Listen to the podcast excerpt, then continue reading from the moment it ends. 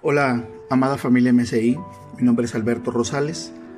Tengo la bendición de compartirte una semilla de fe, la cual he titulado Mis pasos hacia la victoria. A ti que tienes la oportunidad de escucharnos, ya dispuesto de este tiempo, Dios te habrá de bendecir cada paso que des, cada paso hacia la meta, que es Cristo, cada paso para alcanzar la estatura del varón perfecto. He tenido la oportunidad de conocer a muchas personas que decidieron dar el primer paso de fe, un paso hacia la victoria. Han creído en Jesús con el corazón y confesaron con su boca, declarando que Él es su Rey, su Señor y su Salvador. Y esto lo podemos leer en el libro de Romanos, capítulo 10, versículo 9 y versículo 10. El 9 dice que si confesares con tu boca, que Jesús es el Señor y creyeres en tu corazón que Dios le levantó de los muertos, serás salvo. Y el versículo 10 dice, porque con el corazón se cree para justicia, pero con la boca se confiesa para salvación. Cuando ellos decidieron dar ese paso, fueron centros de críticas, de murmuración, de señalamientos, de que eran unos santurrones, que si no se acordaban quiénes eran, de dónde eran. Pero estas personas que dieron ese paso hacia la victoria, han creído en lo que está escrito, han creído en la palabra de Dios. Y en el libro de Corintios, en 2 de Corintios, capítulo 5, versículo 17, la palabra de Dios dice, de modo que si alguno está en Cristo, nueva criatura es. Las cosas viejas pasaron, he aquí, todas son hechas nuevas. Amén. Además, estas personas al dar esos pasos, también avanzaron para tener una nueva condición de vida Dejaron de hacer actividades y acciones que antes les eran aplaudidas, que eran bien vistas, y eso los hacía sentirse parte de ese círculo social, de ese círculo donde se, donde se desenvolvían. Pero hoy sus actividades y acciones son para honrar al Rey de Reyes y Señor de Señores.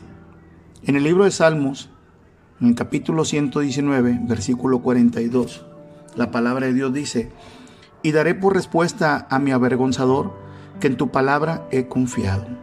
Amén. Quienes han dado ese paso hacia la victoria han creído que Dios puede transformar nuestras vidas. Es por esto, amada familia en Cristo, amigos, familiares, que hoy ven en nuestras vidas que buscamos estar en el camino correcto, dando pasos en la dirección correcta para honrar a Dios y Él se encargará de llevarnos a la meta en Cristo. En el libro de Salmos capítulo 119, en el versículo 133, dice su palabra, ordena mis pasos con tu palabra, y ninguna iniquidad se enseñoree de mí.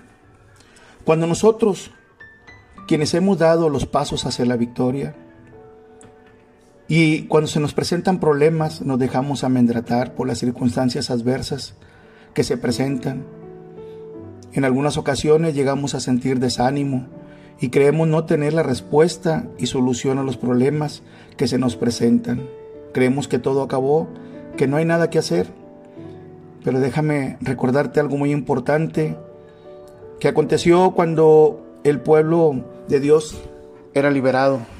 En el libro de Éxodo capítulo 14 versículo 13 dice su palabra.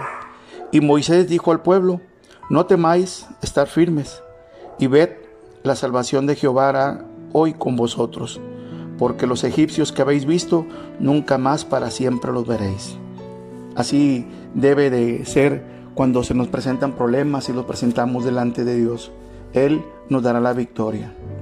Y suele suceder que a muchos de los que han dado estos pasos, aún la propia familia, en el entorno donde suelen reunirse, donde suelen convivir, compartir momentos, tienen tiempo de tribulación en cierta manera, de señalamientos para crear el desánimo. Los señalamientos para decir que están mal lo que estás haciendo. Y lo podemos ver en la palabra de Dios, en el libro de Lucas, capítulo 4, versículo 24, dice su palabra, y añadió, de cierto digo que ningún profeta es acepto en su propia tierra. Amén. Y el versículo 29 del mismo capítulo dice, y levantándose le echaron fuera de la ciudad. Y le llevaron fuera de la ciudad y le llevaron hasta la cumbre del monte donde cual estaba edificada la ciudad de ellos para despeñarle. Amén. Cuando Jesús estaba reunido, le cuestionaban que por qué no hacía los mismos milagros ahí en Nazaret como los hacía en Capernaum. La respuesta de Jesús fue muy sabia. Amén. Nosotros podemos ver igual manera lo que Jesús vivió en esa etapa, pero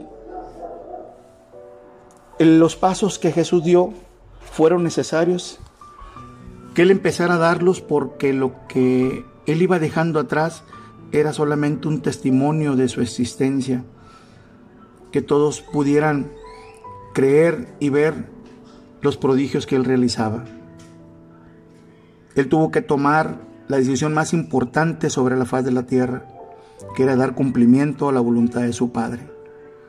Y esa voluntad era que Él muriera por ti y por mí para darnos vida eterna. Amén. En el libro de Juan capítulo 3 versículo 16, versículo muy conocido por todos, porque de tal manera amó Dios al mundo que ha dado a su Hijo unigénito, para que todo aquel que en Él cree no se pierda, mas tenga vida eterna. ¿Qué hubiera pasado o qué sería de ti o de mí si Jesús no hubiera dado el paso hacia la victoria? Al haber hecho, al no haber hecho la voluntad de Dios, ¿qué hubiera sucedido? En el Salmo 119, versículo 176, dice, yo anduve errante como oveja extraviada, busca a tu siervo, porque no me he olvidado de tus mandamientos. Amén. No debemos nosotros olvidarnos de lo que Dios nos ha encomendado, de lo que Dios nos ha dado, de lo que Dios ha puesto delante de nosotros, que es la salvación. Por eso, cada paso que damos en nuestras vidas es un paso hacia la victoria. Es querer vivir una vida agradable a Dios, quien nos ha preparado morada para vivir por la eternidad con Él. Sigamos dando pasos hacia la victoria. Hermanos, Dios nos bendiga.